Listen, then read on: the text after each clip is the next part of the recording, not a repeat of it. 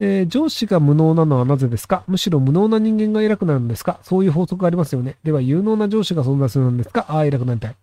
えっとね、マーフィーの法則っていうのの、なんか2種類あって、あの、無能な人という、えっ、と、どんな優秀な人でも、自分が無能になるポジションまで出世する。結果として、出世した人は全て無能であるっていう理論があるんですよね。例えばじゃあその、えっ、と、営業がめちゃめちゃ得意ですっていう人が、じゃあ営業こいつ得意だから課長にしようぜ。で、課長にして、で、課長でも現場回ってるから、それなりに売り上げがあると。なので、あ、こいつ優秀じゃん。じゃあ部長にしようぜ。で、部長になった途端に、現場を回らなくなるので、管理職がめちゃくちゃ下手な、いや、管理ができない。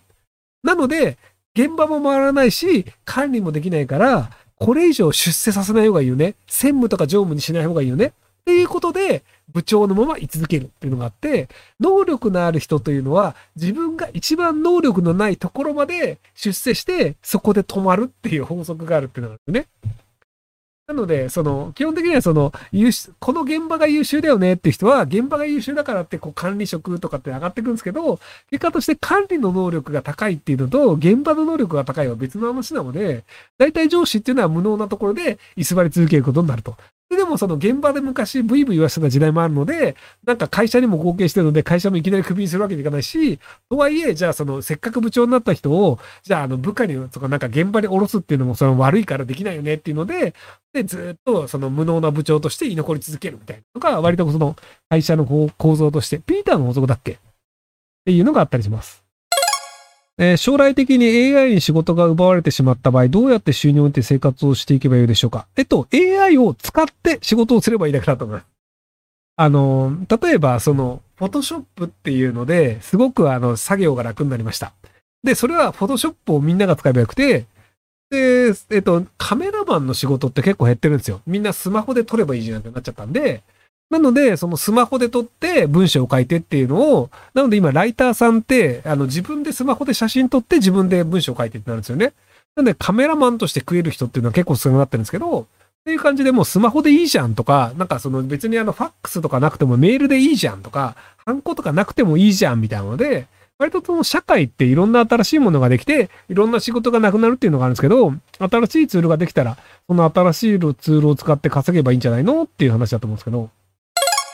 えー今年息子が4000万円を借りて2世帯住宅を建てようとしています。母の私は辞めさせたいのですが、どう伝えたらよいですか？えっと、失踪すればいいんじゃないですかね。要はその、えっ、と、方位で一緒に住んでくれるように作ってるんだと思うんですけど、その、絶対住まねえからなって言って、もう今から失踪してください。でその失踪できないだろう、一人で暮らせないだろう。だから二世帯住宅にしてあげるっていう優しさだと思うんですけど、二世帯住宅にするがだったらお前とは住まねえぞっていうのを明確にするためにも、もうさっさと出てっちゃって、あの連絡取れなくなるぐらいにしちゃった方がいいんじゃないかなと思います。えー会社でパートのおばさんに無視されてるんですが、そのおばさんに人事にあることないことを告げ口されて解雇に行われました。それって名誉毀損で訴えることができますか？またはパートにそんな経験がありますか？えっと、訴えるのは会社です。ではその、解雇になる場合って、あの結構日本の法は法律って人を解雇にするのってすごく難しいんですよね。そのあの勤務規定でその違法行為をした場合とかでもない限りは、その会社自体の業績が悪くて、他の部署に移動することができなくてとか、なんかいろいろ4条件あるんですけど、そう4条件を満たさない限り解雇にならないんですよね。なので、その解雇自体が不当であるっていう裁判だったり、労働基準監督署に言うと、要はその、解雇した理由はなぜならこういうことをやったからだ。例えばじゃあそのなんか物を盗んだからだとかって、え、それ事実無根ですよってなると、あ、じゃあそれ解雇の理由になりませんねっていうことで元に戻ったりするので、なので労働基準監督署とか弁護士さんに相談するといいんじゃないかなと思います。30代の男です。日本で電気料金の高騰がいつまでもニュースになるのはなぜでしょうか？え原発が動いてない状況では電気料金の高騰は仕方ないことだと思いますし、日本の平均年収は720万なので、平均年収400万円台ですよ。その前ですよ。えー月々1、2万増えるぐらい大きな痛手ではないと思うんですが、他にもっと大事なニュースがあるのではと毎回思ってしまいます。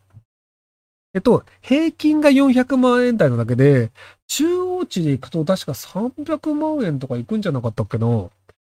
その高齢者の年金で暮らしてる人とか無職の人とかもいれるので、なので、あの、300万円台の人にとってみると、あの、月1、2万円増えるってめちゃくちゃでかいことなんですよ。なので、あの、その、基本的にはそのお金を持ってない人が多いっていうので、で確かあの、貯金ゼロ世代っていうのが、あの、貯金ゼロ世帯っていうのが3割とか4割日本いるんですよね。その貯蓄がゼロですと。なので、あの、毎月入った給料でいろんなものを支払って、で、ゼロになりますっていうのが3割4割いるので、なので、電気代1万円、2万円上がりますってなると、毎年1万円、2万円、あ、毎月1万円、2万円借金しないと暮らせないっていう人が、まあ、3割、4割いるっていう、そういう状況なんじゃないかなと思います。えー、大手メーカーならさ男です。海外赴任を前提に健康しちゃうんですが、不妊決定後に妻が行きたくないと言い出しました。こなし仕事なしの選挙手なので態度を話し合いましたが、その中で妻からパニック障害に関したとの報があり、の治療理由で単身となりました。以降はパニック障害が収まらず単身運転続きです。会社で見える傷病利得社員と妻の姿が重なります。もはや離婚すべきでしょうか？不妊先を北米です。え、全然いいんじゃないですか？ほっといて北米で楽しくやればいいんじゃないですか？なんかその、パニック障害で離婚したいと思っているということは、妻のことはあまりもう好きではないわけじゃないですか。ほっとけば。